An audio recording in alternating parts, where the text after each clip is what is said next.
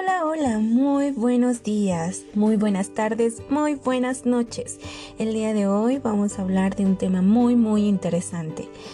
Pero antes quiero regalarles una frase sumamente importante que me pareció muy, muy bonita de citarla el día de hoy, que es de Florencio Escardo y dice así. Es mucho más peligroso el médico orgulloso de su ciencia que el ignorante porque el ignorante puede tener, al menos, la tentación de ser prudente. Empecemos. ¿Alguien conoce la enfermedad de Beriberi?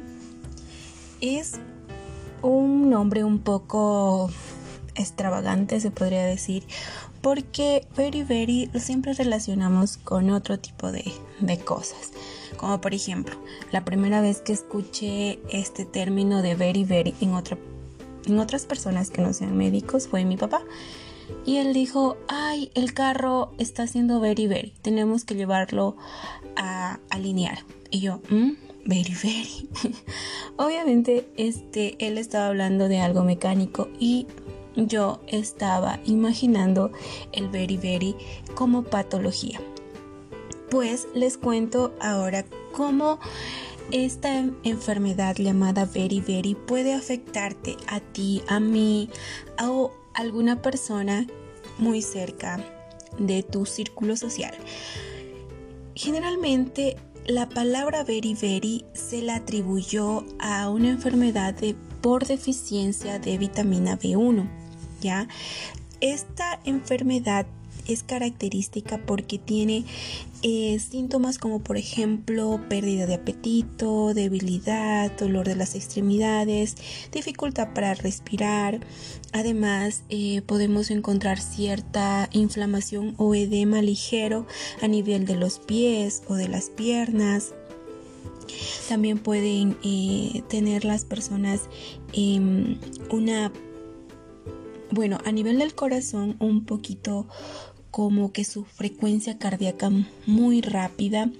Em, van a, si se obviamente si van a un médico a poderse realizar un estudio, van a encontrar un corazón sumamente agrandado. Podemos encontrar varios de estos síntomas y signos en un paciente que ya está instaurada esta enfermedad. También eh, esta enfermedad suele desencadenar eh, síntomas neurológicos, eh, dificultad también para respirar, ligera, esa, esa, esa, sensación de hormigueo a nivel de las, de las manos, sensación de hormigueo a nivel de, de las piernas y generalmente lo vamos a encontrar a personas que no consumen estas vitaminas que generalmente solo encuentra en las lumas. No sé si las personas que me están escuchando son de Ecuador, pero en Ecuador se encuentra una fruta llamada luma. Esa fruta es como inyectarse complejo B, o sea, tiene todos los componentes del complejo B. Entonces, dentro de esta frutita está esta vitamina llamada B1 que te ayuda muchísimo y cuando hay esta deficiencia de la vitamina B1 vas a sentir todos los síntomas que ya te mencioné.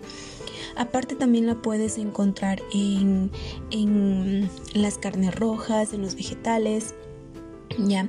Y las personas que tienden a padecerlo mucho más eh, frecuente son personas que consumen alcohol personas alcohólicas o que tienen bebidas recurrentes de alcohol a la semana.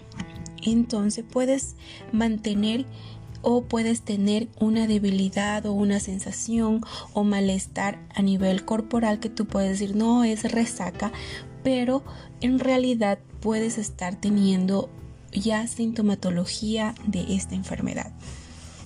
Esto ha sido todo por, yo, por hoy, perdón. Y les envío un fuerte, fuerte abrazo. Espero que esta información les sirva y que puedan también acercarse a un médico para una consulta de prevención. Yo tengo un podcast, tú tienes un café. Hablemos de medicina.